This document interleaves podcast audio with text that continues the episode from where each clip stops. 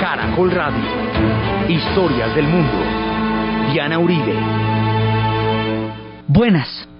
Les informamos a los oyentes de Caracol que quieran ponerse en contacto con los programas, llamar al 245 9706 245-9706 o escribir a los emails de arroba hotmail.com diauribe arroba cable.net.com o consultar la página web www.diana-uribe.com. Hoy vamos a ver cómo la Guerra Fría llega a América del Sur. Como un pájaro libre, de libre vuelo, como un pájaro libre,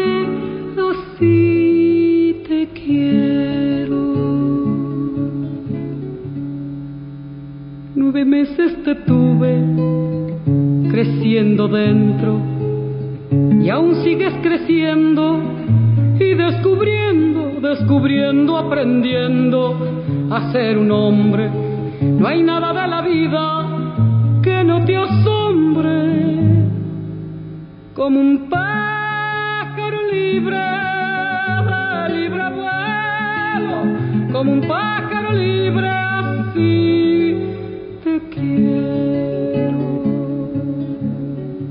La vez pasada estábamos viendo cómo la Guerra Fría había llegado a América Latina, habíamos visto cómo se había desarrollado geográficamente en cada uno de los continentes y cómo llegaba a América Latina y cómo se había configurado una geopolítica en América Central y del Caribe que hacía que fuera muy difícil que tuvieran proyectos que escaparan a las intenciones de expansión y de destino manifiesto y al proceso, digamos, de crecimiento y expansión de los Estados Unidos.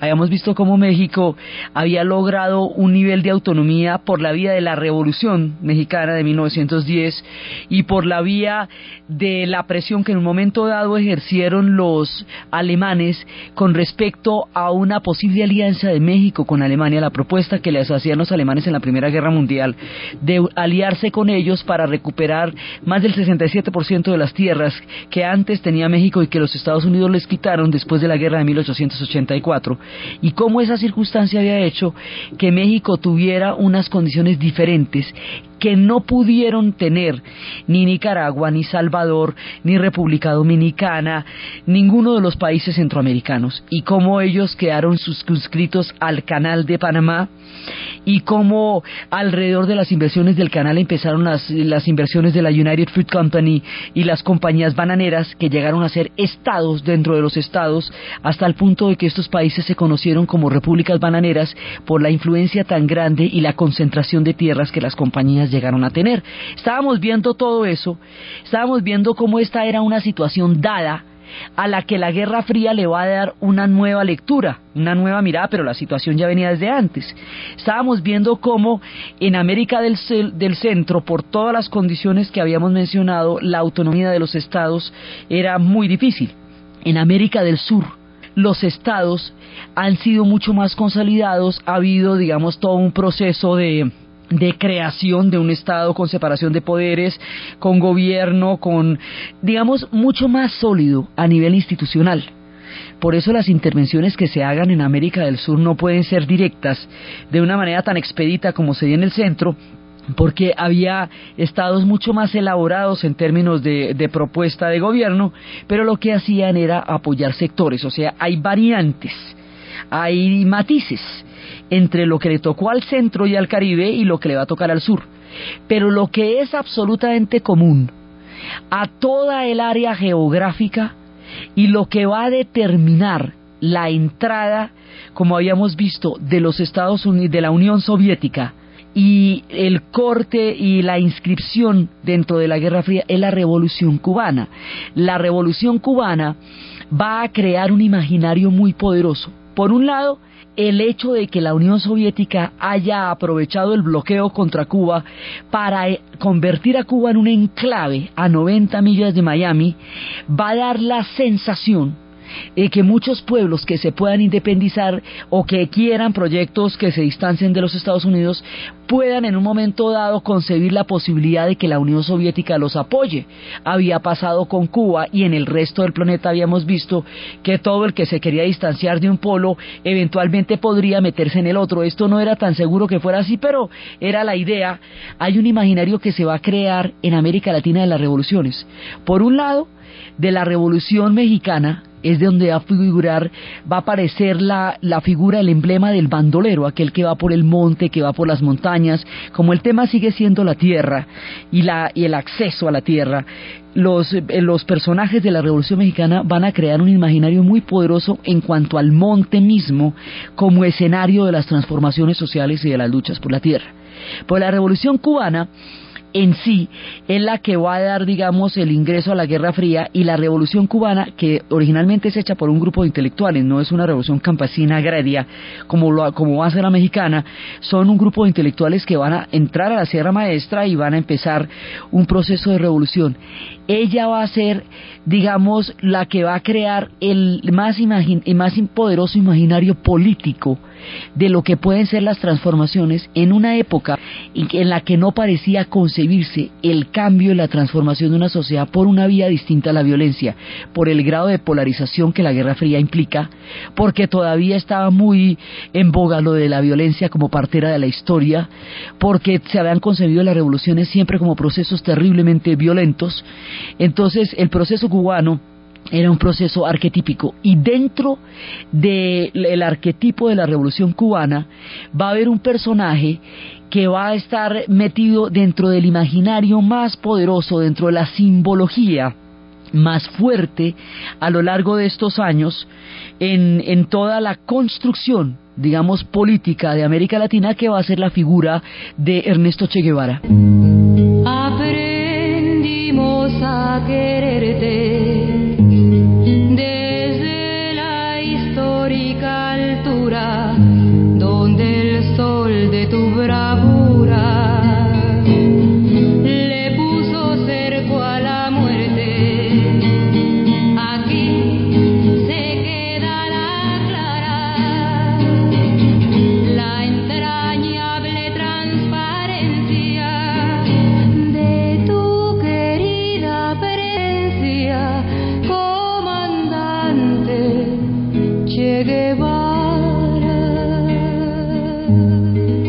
Revolución Cubana va a ser, digamos, el proyecto que en términos generales va a irradiar el concepto de transformación en América Latina y en América del Sur en particular también. Hay muchísimos sectores que están excluidos del sector productivo muchos sectores marginados, una alta concentración de la tierra, unos contrastes enormes entre ricos y pobres, una segregación racial para los pueblos indígenas, para los pueblos afrodescendientes, una exclusión de la tierra, una ausencia de reformas agrarias. En muchos de los países de América Latina hubo procesos de integración, como el caso del peronismo, pero hubo otros en los que no hubo ningún proceso de integración, entonces van a quedar muchos sectores sin ningún tipo de cohesión dentro de lo que es la estructura económica de un país, van a estar por fuera, las condiciones sociales van a ser muy bravas, eso es como una olla a vapor, y a esa olla a vapor hace que la revolución cubana tenga una, un eje gravitacional muy importante, porque es que son condiciones históricas muy difíciles las que se están manejando en ese momento en América Latina. Entonces, a partir del triunfo de la revolución cubana, y a partir del apoyo que la revolución cubana va a tener de la Unión Soviética y del peligro de la injerencia de la Unión Soviética en la región, la coordenada que va a manejar la Guerra Fría aquí es distinta. Aquí no estamos en un proceso de descolorización. No es el caso del África ni es el caso del sudeste asiático que vimos en su momento. Aquí la descolorización se había presentado 100 años antes. Estamos son en regímenes republicanos algunos, dictatoriales otros. Aquí el proceso es una fuerte, digamos, oposición interna, por lo que le digo, porque las condiciones históricas acá son bestias digamos, son, son de exclusión, son de concentración de riqueza, son de marginalidad de pueblos enteros. Entonces eso generaba muchas protestas. esas protestas van a tener movimientos políticos y van a tener movimientos armados. No todos los movimientos políticos fueron armados, pero también hubo movimientos armados. Entonces había partidos políticos de izquierda, pero todo esto en el tenor de la Guerra Fría va a quedar muy difícil de, manejar. No había posibilidad de buscar alternativas políticas distintas a, a los Estados Unidos porque eso ya estaba repartido y acordado desde Yalta y desde Potsdam. Y como la Guerra Fría aquí llega en el 59, ya está muy montada la Guerra Fría en el mundo para cuando llega acá. O sea, ya hay, hace mucho tiempo que el mundo está polarizadísimo para cuando la Guerra Fría va a llegar acá. Entonces, aquí la coordenada se llama la siguiente, Doctrina de la Seguridad Nacional. La doctrina de la seguridad nacional es una coordenada histórica que se decide en la Escuela de las Américas en Panamá, en donde se plantea lo siguiente. En América Latina los ejércitos no tienen diferencias, los pueblos, no, los países no tienen diferencias fronterizas fundamentales que produzcan guerras por los límites, pues hay disputas, pero no tropelotes, una cosa que uno diga, no. o sea, no es el tema central, como puede serlo en países donde las reparticiones fueron tan arbitrarias como en África o, con el o como en el Oriente Medio. Aquí no hay esos tropeles por la frontera. Aquí el problema es la distribución del ingreso. Entonces, a los movimientos de protesta, y a los movimientos de, digamos, movimientos por la reforma agraria, por los sindicatos, por diferentes protestas, se les va a atribuir, pero también, pero sobre todo a los movimientos armados, se les va a atribuir como un papel de rebelión interna. Entonces se considera que va a haber una situación de rebelión interna y que esa rebelión interna puede inmediatamente ser orquestada por la Unión Soviética y de esa manera entrar desde, desde, la, desde la parte interior, o sea, no desde afuera, sino desde la parte interior, una, un proceso que pueda llevar al comunismo y la consigna sigue siendo la misma, ¿no? Mantener la región tranquila y a los comunistas fuera era la consigna como lo había dicho desde las épocas de Eisenhower. Entonces la idea es que los ejércitos ahora van a estar diseñados en América Latina para combatir una rebelión interna que van a conocer como subversión. Y de esa manera, esto digamos en términos prácticos significa tortura, significan desapariciones, significa una, una represión, digamos, avalada por un orden histórico. Estas no eran épocas de derechos humanos, eso serían mucho más adelante los años de Carter. Estas eran épocas de, torturas para obtener información y eran, eran épocas donde la razón de Estado justificaba cualquier método y donde los ejércitos son alineados fundamentalmente dentro de esa, dentro de esa coordenada histórica. Entonces va a haber una serie de golpes de Estado que van a reemplazar a las democracias y van a colocar generales. Esos generales van a ser muchísimo más proclives a órdenes de Washington que las democracias, porque las democracias tienen congresos, tienen parlamentos, hay que aprobar las cosas, pueden ser engorrosas, burocráticas, incluso tener oposición, todo eso, problemas innecesarios para mantener una región alineada en tiempos de la Guerra Fría. Así que la cosa se resuelve con golpes de Estado. Entonces aquí se va a implantar un modelo el modelo es montar un golpe militar, disolver las instituciones, disolver los partidos, crear un régimen único que se pueda alinear con Washington contra el comunismo, contra la subversión, contra cualquier disidencia por donde ellos consideran que la Unión Soviética pueda tener algún tipo de influencia. Eso es de lo que se trata. Ahora, la región toda estuvo bajo este orden histórico, pero hubo países que están directamente ligados a esta, a esta coordenada. Los países del sur del continente, lo que llamamos el Cono Sur, son los países más directamente involucrados con el proceso de la Guerra Fría en América Latina. Y como lo nuestro es la Guerra Fría, en eso es que estamos y ese es el cuento que les estamos echando, entonces vamos a ver el caso de las dictaduras del Cono Sur, porque son las que tienen que ver directamente con el cuento en el que estamos. Los pueblos del centro y norte, como Colombia, Venezuela, tienen otras particularidades, están sí dentro de esta coordenada, pero no son efectos directos de la Guerra Fría. Chile sí, por ejemplo, pero el modelo el original, el experimento, lo que va a ser la, digamos, el montaje de cómo van a funcionar estas dictaduras, qué filiación van a tener con Washington, cómo van a mantener los lineamientos del orden mundial y geopolítico de la Guerra Fría, lo va a estrenar el Brasil. Es el Brasil el primero en conocer las dictaduras y según el modelito del Brasil, se vería si esto se podía manejar en los demás países. A Brasil le va a tocar en 1964, en tiempos de Jânio Cuadros, y eso de João Goulart, los gobiernos que estaban, en ese momento va a entrar en el Brasil la dictadura.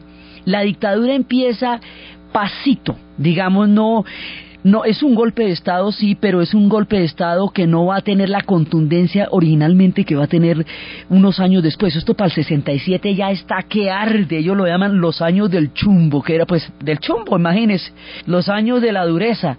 Y empieza una, estas dictaduras van a tener una característica, van a perseguir a los intelectuales. Las dictaduras del cono sur van a dedicarse a la censura Primero, hay una represión hacia todos los movimientos sociales, desde los movimientos agrarios, desde los movimientos sindicalistas, digamos, cívicos que no tienen ningún tipo de filiación armada, hasta los grupos armados que también los había en el Brasil, como era el de los movimientos dirigidos por Carlos Maliguera. Entonces, esos grupos armados, pues con ellos va a ser la represión brutal, pero también van a estar no solamente los grupos de presión política, sino que a los intelectuales se les va a perseguir y se les va a encarcelar y gente, cineastas como Glauber Rocha, van a tener que o sofisticar el cine hasta hacerlo tan abstracto que, que sea muy difícil entender lo que hace una clave, o exiliarse.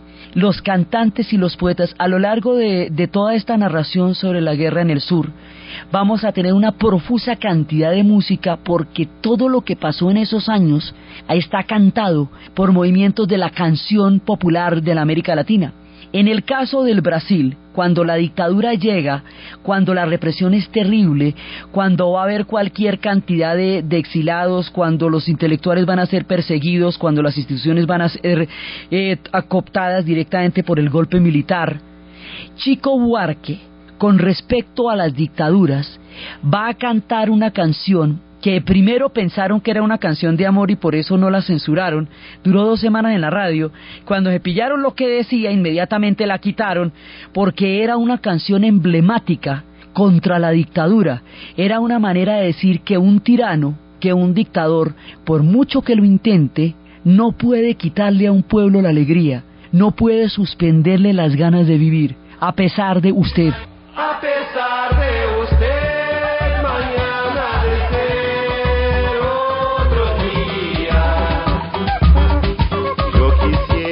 La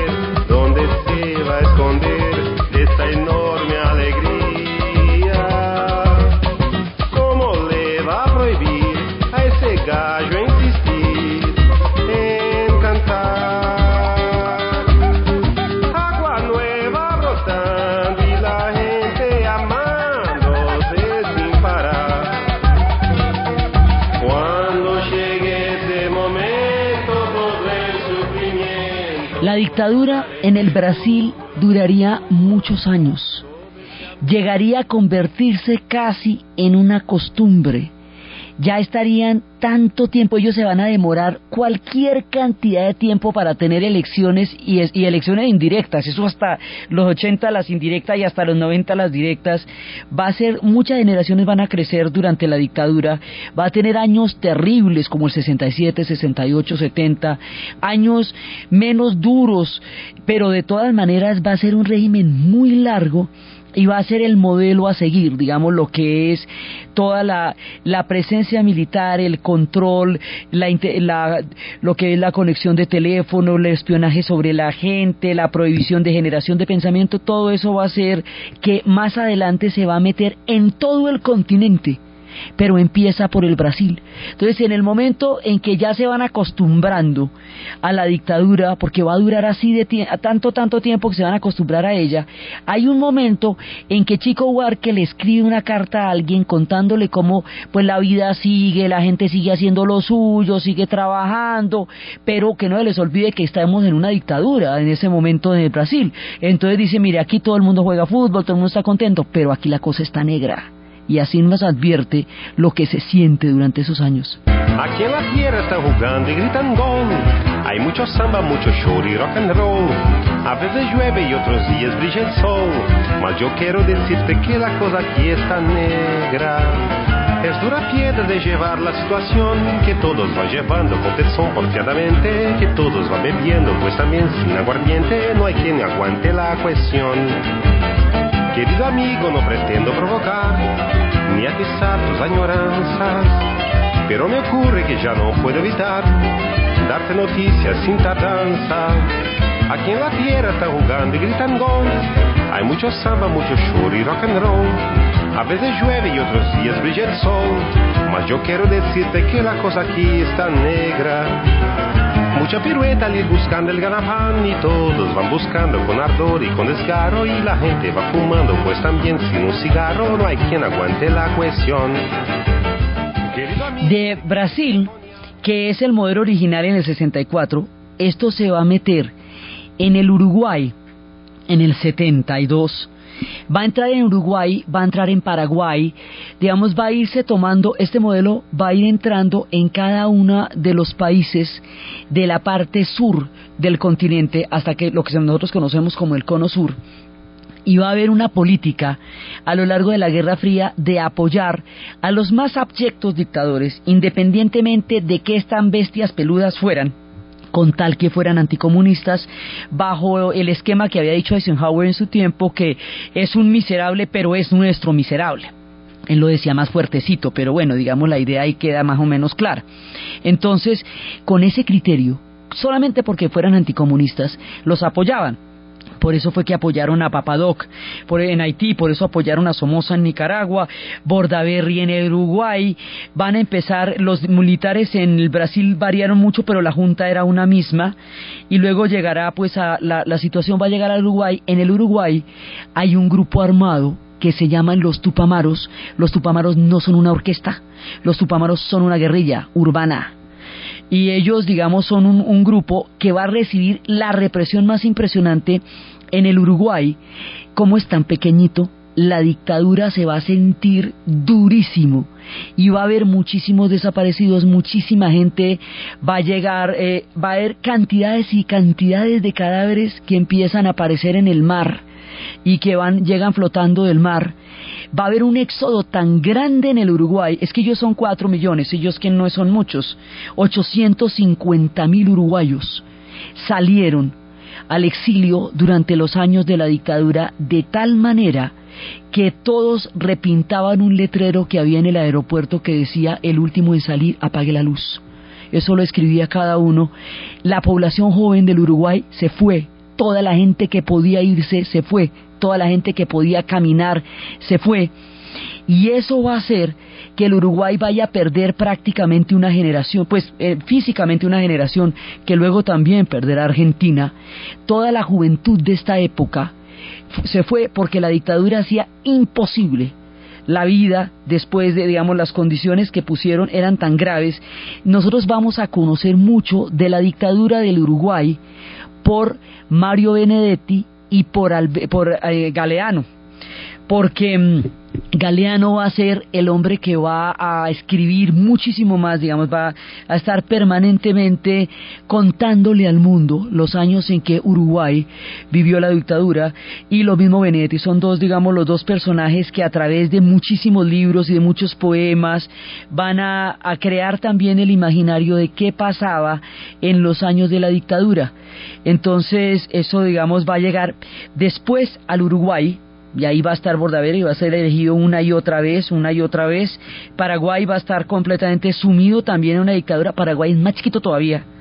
Entonces, pues es mucho más grave también la dictadura allá.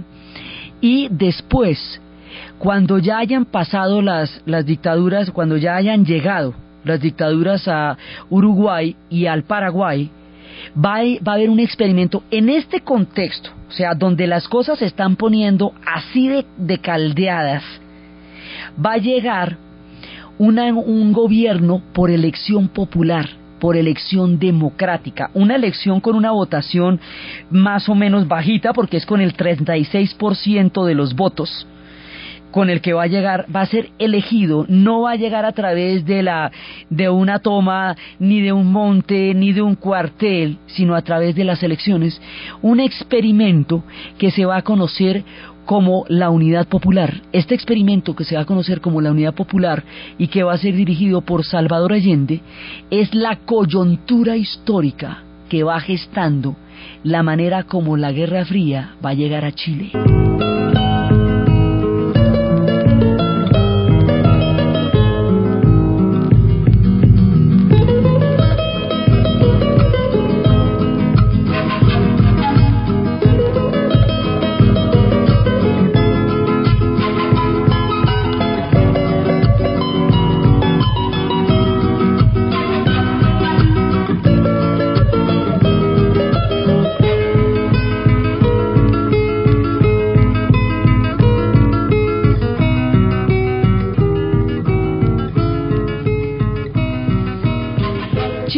Va a tener una situación completamente diferente y va a ser una tragedia, una tragedia muy grande. El hombre que va a llegar a crear el gobierno que se llama la Unidad Popular es Salvador Allende. Pero Salvador Allende es un político, es un senador que toda la vida ha estado metido en el Senado. Es un hombre, un profesional, no está vinculado de ninguna manera ni con los movimientos guerrilleros, ni con la lucha armada, ni nada. Es un tipo normal del Senado que tiene una propuesta socialista. Se había intentado, digamos, en Chile se había presentado un eh, proceso de nacionalización de grandes sectores porque era del mismo corte de lo que hizo en un momento dado Inglaterra en la posguerra. Cuando Inglaterra creó el Estado benefactor en la posguerra, nacionalizó los sectores más importantes de la economía del país para poderlos manejar con miras a un Estado que le pudiera garantizar cobertura a su propio país. Eso se hizo, eso era parte también de, de uno de los procedimientos de los Estados benefactores europeos de la posguerra. En ese mismo sentido, Chile va a nacionalizar varios sectores, o sea, era un proceso que Allende no había empezado, no había iniciado. Allende lo que hace es profundizar los procesos de, de nacionalización va a profundizar, va a crear una, una eh, reforma agraria, va a nacionalizar sectores mineros, pero sobre todo el cobre, y es que el cobre es, pues Chile es de los principales productores mundiales de cobre. Cuando Allende empieza su proceso de nacionalización en lo que conocemos como la Unidad Popular, cuando empieza toda esta, esta nueva reforma, no tiene antecedentes. Él cree que por la tradición civilista de Chile esto se va a poder manejar a las buenas. Él cree en el socialismo por las buenas. Él cree en las reformas por la vía electoral, él cree en la fuerza de la ley, en la capacidad del Estado para reformarse y en la capacidad de la sociedad para generar proyectos diferentes a una forma violenta de transformar las condiciones históricas. Pero no son esos los tiempos en que una doctrina como esta puede tener viabilidad. Primero, como habíamos visto, el esquema de la lucha armada era la única manera como se concebía las transformaciones en las sociedades a partir del modelo cubano y a partir del modelo mexicano. Por el otro lado, Estados Unidos considera que es una irresponsabilidad que el pueblo chileno vaya a elegir a un gobierno que los vaya a llevar al comunismo y que de eso hay que salvarlos, poco más o menos. Entonces Estados Unidos está mirando el experimento de la unidad popular como, un, como una forma de gobierno que va a ser neutralizada y eso lo van a bajar de ahí. Pero como no se va a poder directamente, eso se van a dar sus mañas, procederemos a contarlas. Entonces resulta que a Salvador Allende le va a pasar el drama de los reformadores. El drama de los reformadores consiste en que resultan demasiado tibios para aquellos que pretenden transformaciones mucho más radicales y mucho más veloces y demasiado osados para aquellos cuyos intereses y statu quo pisan. Entonces lo terminan fracturando entre los dos. La izquierda chilena no lo va a apoyar porque muchos de los partidos comunistas y, pues, los consideran que la única manera de, acceder al poder es a, través de la toma porque hay otros partidos armados que consideran que solo a través de la lucha armada se puede conseguir una transformación. Entonces, los partidos eh, políticos de izquierda no le van a dar el apoyo que se necesita para que esto vaya a tener una consolidación a nivel de la sociedad chilena. Y el ejército chileno, en Chile el ejército, lo mismo que en Argentina, el ejército y la y la clase política dirigente, digamos la clase alta, son un mismo estamento. Particularmente en las Fuerzas Armadas y en la naval. Son, digamos, en la aviación y en la naval, son un mismo estamento. O sea, es la misma burguesía la que conforma las cúpulas dirigentes del ejército.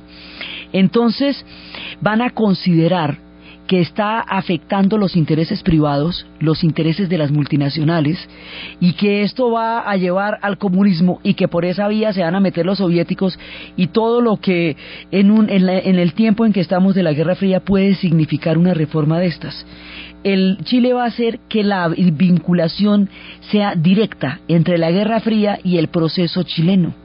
Entonces, a partir de ahí va a empezar a darse todo el plan para derrocar a Salvador Allende. Entonces, el plan para derrocar a Salvador Allende empezaron una comisión que se reunió en el, en el Senado con el nombre clave de TRAC 2, porque era el nombre del edificio, se llamaba el Comité 40, porque se reunieron en la oficina 40 y se reunieron la CIA, el Estado, la Hacienda, la Casa Blanca, las telecomunicaciones y empezaron a idear cómo va a ser el proyecto.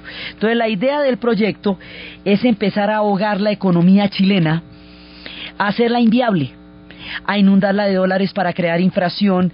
Y esto digamos en papeles que la ITT que tendría una una participación absolutamente protagónica en este proceso diría, estos papeles fueron en 1982, un periodista norteamericano Jack Anderson reveló un documento en donde, desde la columna del Washington Post, del Washington Post, en donde se mostraba cómo era el plan que se había ideado Washington y la ITT y la CIA para desestabilizar el gobierno chileno. Entonces dice, la idea presentada era aplicar presión económica. Se hacen las siguientes sugerencias. Primero, los bancos no deben renovar los créditos o deben demorarse en hacerlo. Segundo, las compañías norteamericanas deben eh, arrastrar los pies al enviar dinero, hacer entregas o despachos. Tercero, las compañías de ahorro y préstamos tienen chilenas que tengan problemas, si se aplica presión, tendrán que cerrar sus puertas, creando mayor tensión. Debemos retirar toda ayuda técnica y no prometer ninguna asistencia en el futuro. Las compañías que puedan deben cerrar. Y así empiezan a, porque dice el asunto parece difícil que se derrote a Allende desde el Congreso, porque se, entonces van a empezar a ahogarlo en la economía. Esto es uno de estos golpes del señor Phelps. ¿Se acuerda que el señor Phelps viene dando golpes por todas partes desde que lo hizo en Irán? Su misión, si usted decide aceptarla, señor Phelps. Bueno, pues esta es la típica del señor Phelps, es desestabilizar la economía de un país, crear una situación de desabastecimiento Apoyar huelgas de camioneros y de sectores claves de la economía es apretar la economía hasta que, hasta que chille, decía Henry Kissinger en ese momento en su época, y de esa manera hacer al régimen inviable, ahogarlo, asfixiarlo. Y eso fue, digamos, lo que hicieron con la Unidad Popular de Salvador Allende. Entonces, lo van clavando por lado y lado. La izquierda lo considera demasiado moderado para una época en que todavía está haciendo carrera la tesis de que la violencia es la partera de la historia y no se ha pensado que haya otros procedimientos para lograr las transformaciones de las sociedades. Estas cosas hoy día, digamos, tienen un significado completamente diferente. Hoy en Chile está precisamente Bachelet, una mujer cuyo padre murió en aquella época asesinado por la dictadura. Hoy hay experimentos que pueden dar otros carices políticos a América Latina, pero es que ya acabó la Guerra Fría, pero en esa época, cuando esto estaba en lo fino y esto estaba que ardía, la unidad popular va a quedar en el ojo del huracán y va a ser abandonada por unos y ahogada por otros, de manera que, o sea, no hay un proyecto chileno en donde se pongan de acuerdo para la foto y en donde digan, mire, vamos a hacer un país que se llame Chile y vamos a meterle la ficha a crear una sociedad viable. Cada uno jala para su lado. El nivel de polarización va a ser altísimo y cada uno cree que su proyecto es el único posible bajo el cual funciona el otro y que bajo el proyecto del otro no se puede vivir. Entonces los de la lucha armada no creen en la democracia, los de la democracia, no, pues, todo el mundo va pensando una cosa distinta un poco como hablábamos en la República Española. esto tiene un variopinto, un arco iris, tan supremamente complejo y tan grande y, y tan para un lado y tan para otro que es muy difícil centrarlo. Eh, los Estados Unidos eh, ha tomado la decisión de no permitir esto. Estamos con Nixon en el poder, estamos con Kissinger en el poder. Ya ni siquiera son los tiempos de Kennedy.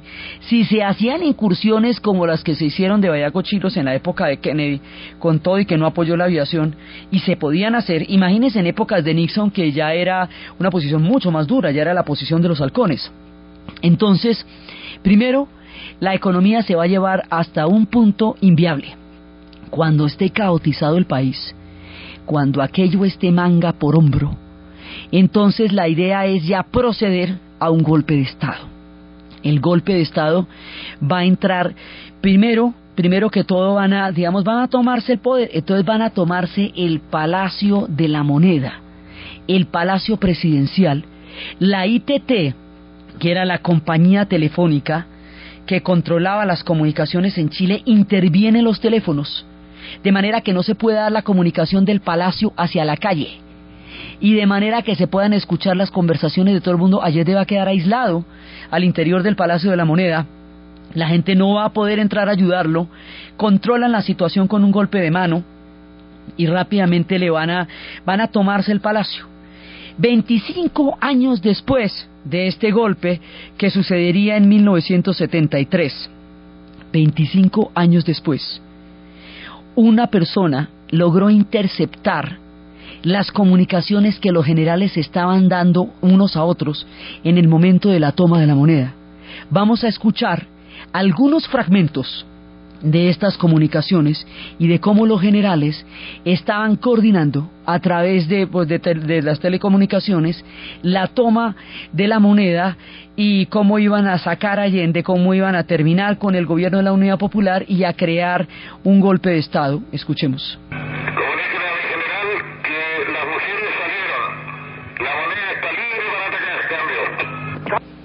Mensaje para el señor general Pinochet de parte del señor general Lee. El ataque aéreo tiene una leve, una leve demora.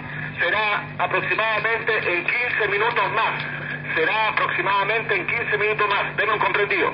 Ya, perfecto. Eh, ataque aéreo a la moneda tiene una pequeña demora. En 15 minutos más se hará efecto a Tomás Mori y la moneda. Roger. Correcto. La idea sería tomarlos presos nomás por el momento. Después se verá si se les da avión u otra cosa, pero por el momento la idea es tomarlos presos. Darlo. Pero es que si los juzgamos le damos tiempo, es conveniente, lo que creo y el motivo para que tengan una herramienta para alegar. Por último, se pueden levantar hasta las pobladas para salvarlo. Estamos escuchando los documentos de audio que 25 años después se tomaron, se pudieron obtener sobre cómo fue todo el proceso de la operación. O sea, lo que ellos hicieron fue tomarse el palacio. Para poderse tomar el Palacio de Gobierno de la Moneda, hay que mirar a ver qué se van a hacer con las mujeres, quiénes se van a sacar presos, desde dónde se va a atacar, qué se piensa hacer con el presidente. Entonces, que el presidente lo van a llevar, pues le van a ofrecer la alternativa de que salga en un avión del país. O sea, esto es un golpe de Estado en vivo y en directo, como se pudo registrar en la historia y como se pudo conocer solo 25 años después cómo estaba sucediendo. Entonces, estamos escuchando a partes de la planeación de las operaciones en el instante mismo en que se tomaron el Palacio de la Moneda. Oye, de la moneda al avión, viejo. No, no, no, no me pasen más, con de ahí te tiro, para que no haya problema. Conforme, pero el avión sería para él y familia exclusivamente, nadie más. Conforme, nadie más. Ningún gasto, no le van a meter un gato ahí, pues. Hay que juzgar a todo. Conforme telecomunicaciones militares como por una información radial expresando que se ha rendido Allende y las otras personas que se rindan, las personas principales que se rinden. Conforme. Eh, Gustavo Lee dijo que iba a poner un helicóptero para traer a la familia de Allende hasta Cerrillos, para que ahí tomen el avión y salgan antes de las 4 de la tarde hay una comunicación, una información de personal de la Escuela de Infantería que está ya dentro de la moneda. Eh, por la posibilidad de interferencia la voy a transmitir en inglés.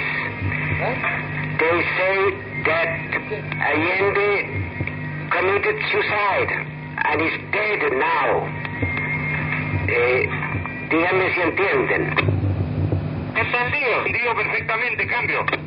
Eh, respecto al avión para la familia no tendría urgencia entonces esta medida. Entiendo que no tendría urgencia en salir la familia inmediatamente.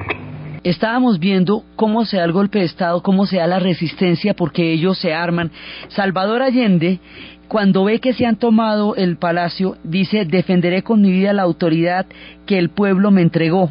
Se pone un casco arranca, agarra un fusil y empieza a disparar. Entonces están disparando desde adentro y mientras tanto las, las Fuerzas Armadas están tomando la moneda y se están comunicando cómo van a hacer, que si el avión presidencial, que si se llevan la familia, que si la sacan de allá, que dónde.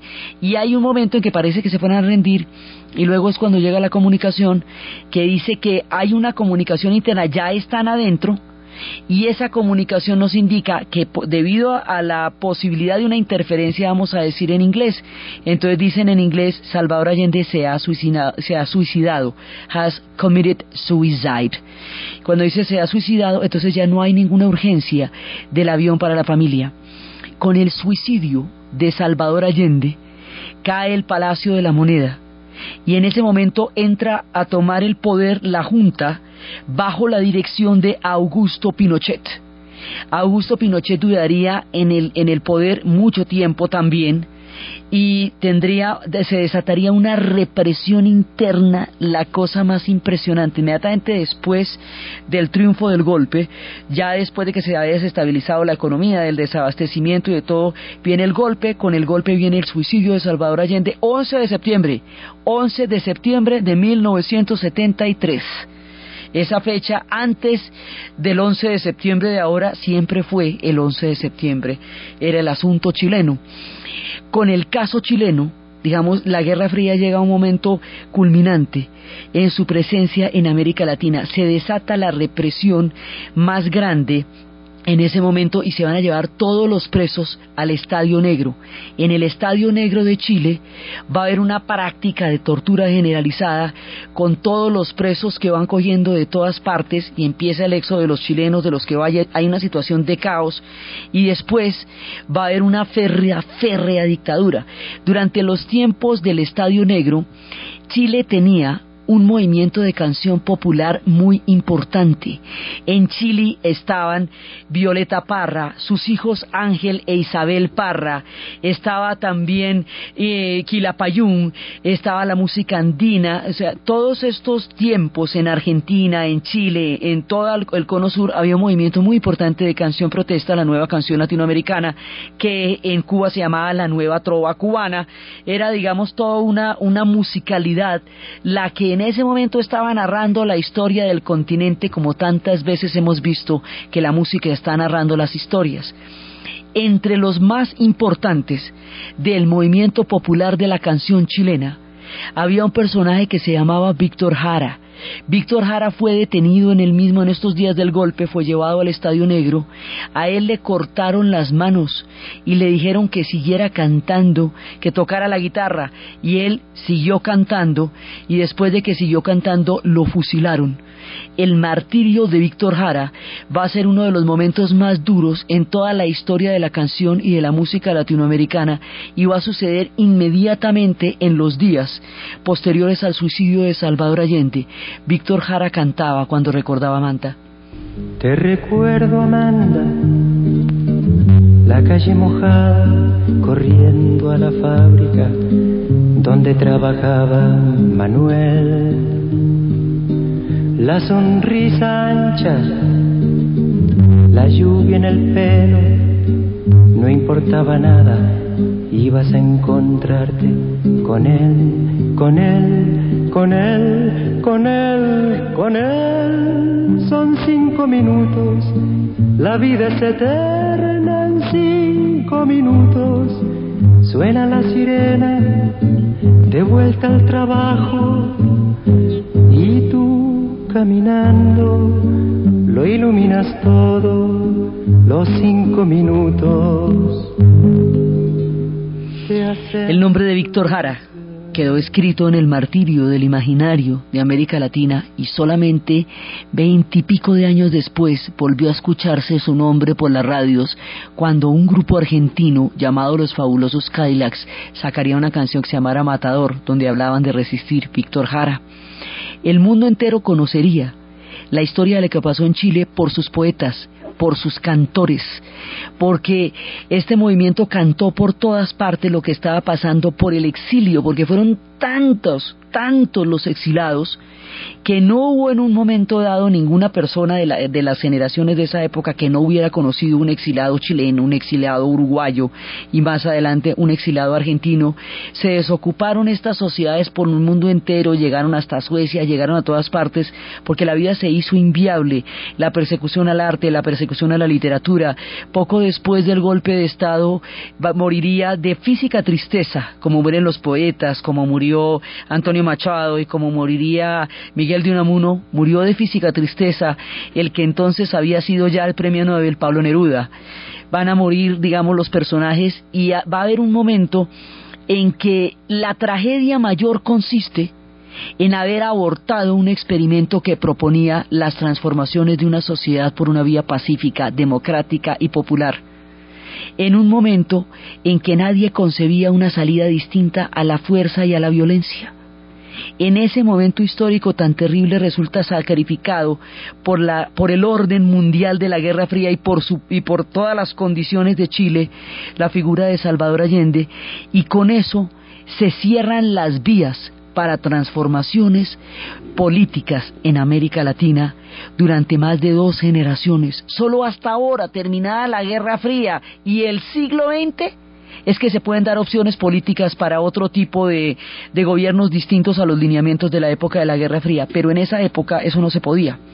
Entonces el caso chileno va a ser emblemático en términos de cómo es una operación de injerencia de la Guerra Fría.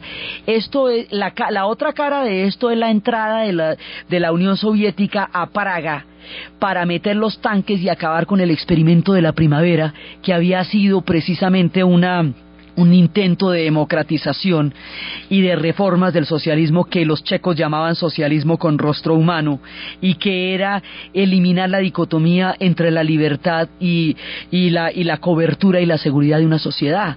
Entonces la otra cara era las intervenciones en Hungría, eran las intervenciones en Polonia y la intervención en Praga.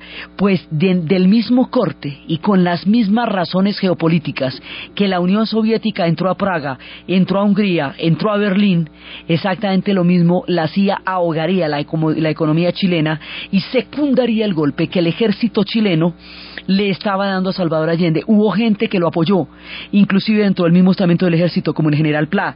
El padre de la actual presidenta de Chile, Bachelet, el padre de ella fue asesinado porque fue uno de los militares que se mantuvo leal al presidente Salvador Allende durante el golpe. El canciller de Salvador Allende, Orlando Leterrier, fue asesinado en Washington y toda la, digamos, toda la gente que estuvo ligada a la Unidad Popular fue desmantelada, perseguida, la misma Bachelet hoy presidente fue torturada en su época. Fueron tiempos muy difíciles. La Guerra Fría se había instalado en Chile, pero aún faltaban cosas todavía más graves. Ya en 1976, la Guerra Fría llegaría a la Argentina y con la llegada del golpe a la Argentina, de las dictaduras y todo lo que pasaría allá hasta el momento de las guerras Malvinas era cuando las dictaduras irían a caer solamente hasta el 82 cuando la guerra de las Malvinas les diera les diera punto final pero esta etapa fue nuestra cuota de la Guerra Fría, que fue el exilio, la desaparición, la tortura, los golpes de Estado.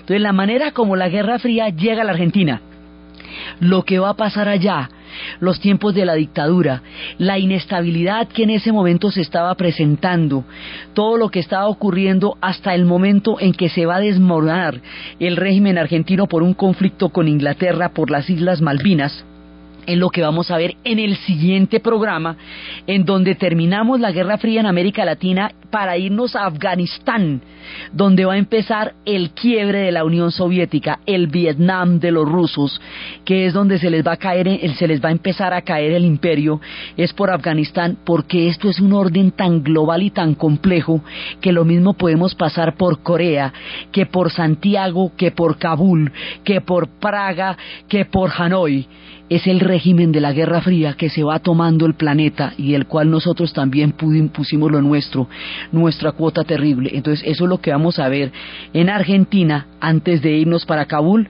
para terminar la parte que, concierne a nosotros y luego empezar por la, todas las circunstancias que van a llegar a la caída de la Unión Soviética y por lo tanto al final de la Guerra Fría. Entonces, desde los espacios, de los demócratas y de los reformadores, sin los cuales la historia no podría avanzar, pero que siempre sufren las suertes más adversas desde esos días de Salvador Allende, de los movimientos populares de la canción chilena, de los experimentos democráticos en tiempos violentos, de los órdenes históricos y geopolíticos que determinaron de maneras trágicas los rumbos de nuestro continente en aquellos años, en la narración de Ana Uribe, en la producción de Ernesto Díaz y para ustedes feliz domingo.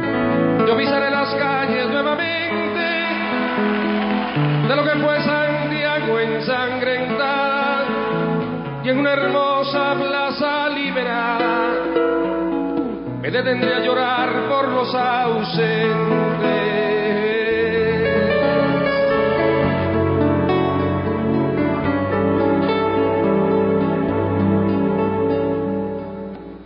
Yo vendré del desierto calcinante y saldré de los bosques y los lagos